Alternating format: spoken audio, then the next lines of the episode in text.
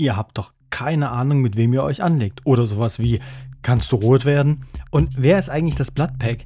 Das sind alles so Fragen und Sprüche, die aus diesem Film herauskommen. Und ob dieser zweite Teil qualitativ an den ersten Teil ranreicht, das versuche ich euch heute zu vermitteln in dieser Folge meines Podcasts Schrei jetzt. Viel Spaß!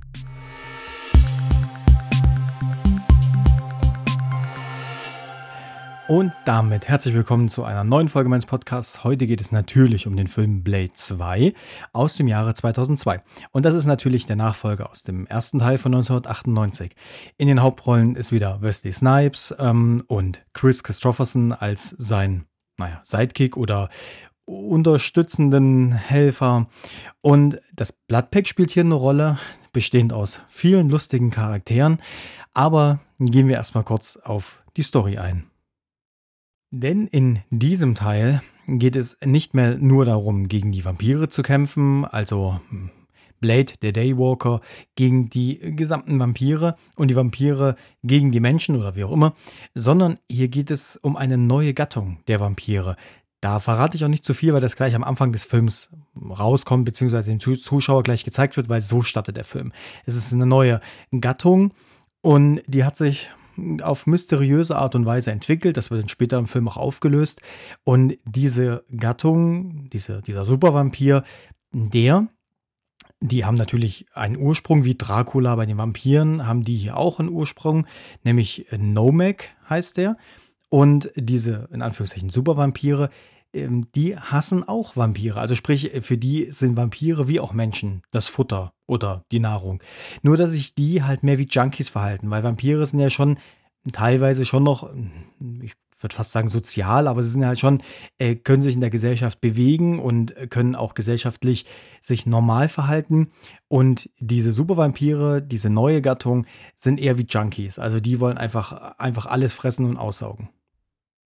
Und da die neue Gattung ja auch die Vampire angreift, ähm, wollen sich die Vampire, also sie merken halt, äh, das wird ein bisschen schwierig für sie. Und dann wollen sich natürlich die Vampire mit Blade verbünden, damit sie gemeinsam gegen diesen einen neuen Feind vorgehen. Und so kommt das Bloodpack ins Spiel, weil es gibt ein Bloodpack, das sind trainierte Vampire, die seit zwei Jahren darauf trainiert werden, Blade zu killen.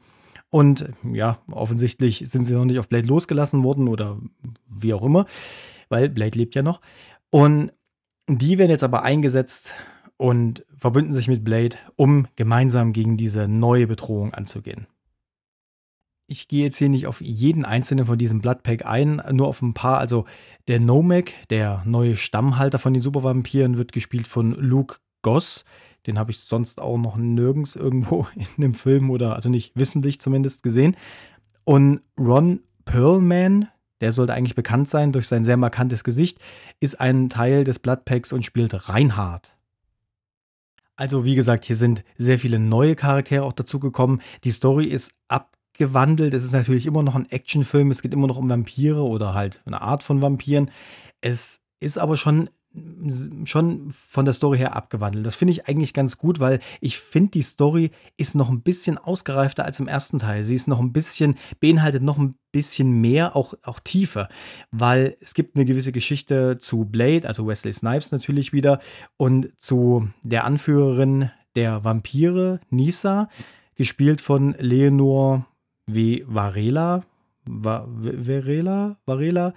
Und zwischen den beiden gibt es auch eine gewisse Dynamik und das finde ich ganz gut. Also ich finde, die Charaktere haben manche oder die Hauptdarsteller haben auf jeden Fall wieder eine gewisse Tiefe, allen voran natürlich Blade, aber allein die Masse an Charakteren und die alle recht ausdrucksstark sind. Also es ist nicht nur, dass man sagt, ja, das sind alles nur Nebenfiguren. Nein, eigentlich nicht. Genauso wie Chris Christopherson ähm, spielen die zwar eine Nebenrolle an sich, sind aber so gut eingesetzt in der Story, dass ich finde, dass die alle das Bild sehr, sehr rund machen. Zudem ist auch noch Scott dabei. Das ist der, war ja Whistler aus dem ersten Teil. Hm, nee, da will ich jetzt nicht spoilern, aber es gibt auf jeden Fall noch einen neuen Charakter auf der Seite von Blade. Ähm, Scott, gespielt von Norman Reedus. Und der spielt auch noch eine gewisse Rolle.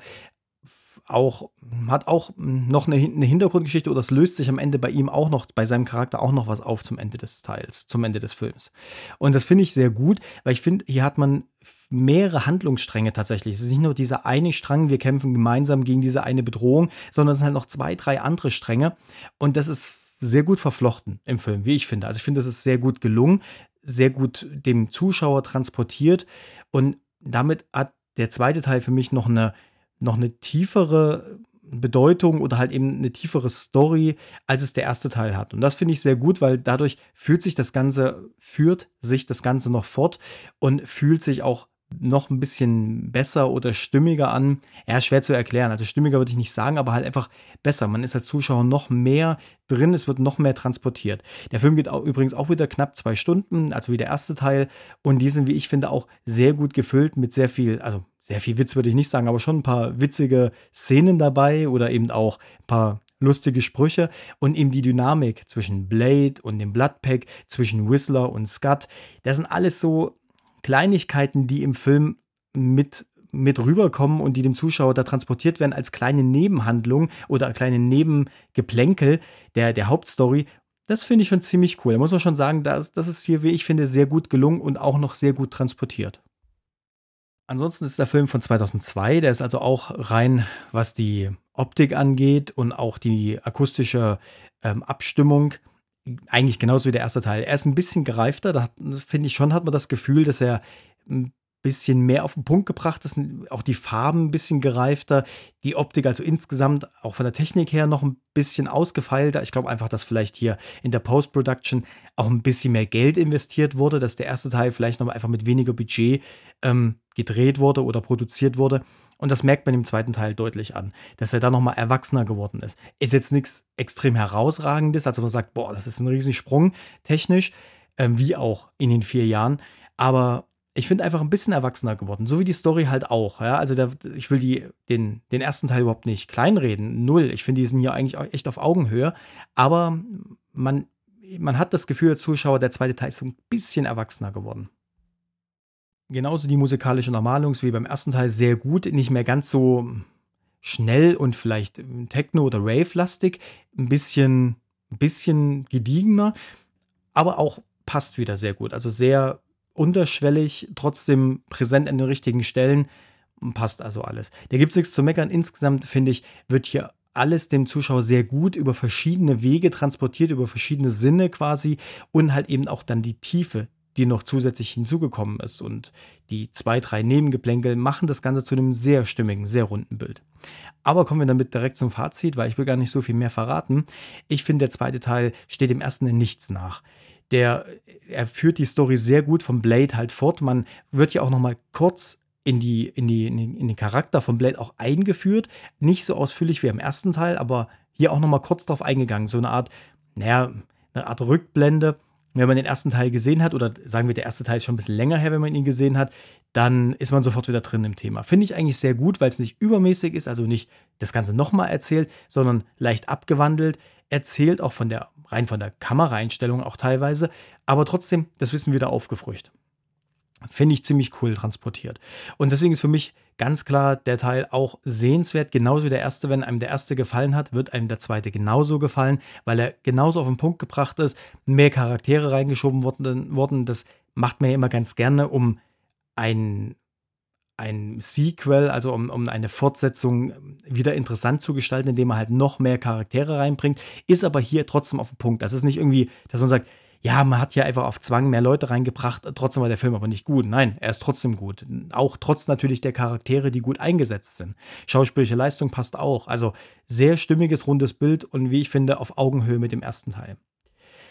Ich hoffe, dass diese Folge meines Podcasts auch auf Augenhöhe mit meiner letzten Folge des Podcasts war. Und ich hoffe, ich konnte euch ein bisschen was über den Film erzählen und habe euch auch Lust gemacht, den zu schauen, falls ihr ihn noch nicht geschaut habt. Wenn ihr mir schreiben wollt, könnt ihr das gerne machen unter podcast.schrei.jetzt. Und ich hoffe natürlich, wir hören uns bei der nächsten Folge meines Podcasts wieder, wenn es um den dritten Teil von dieser Reihe geht. Bis dahin, ciao.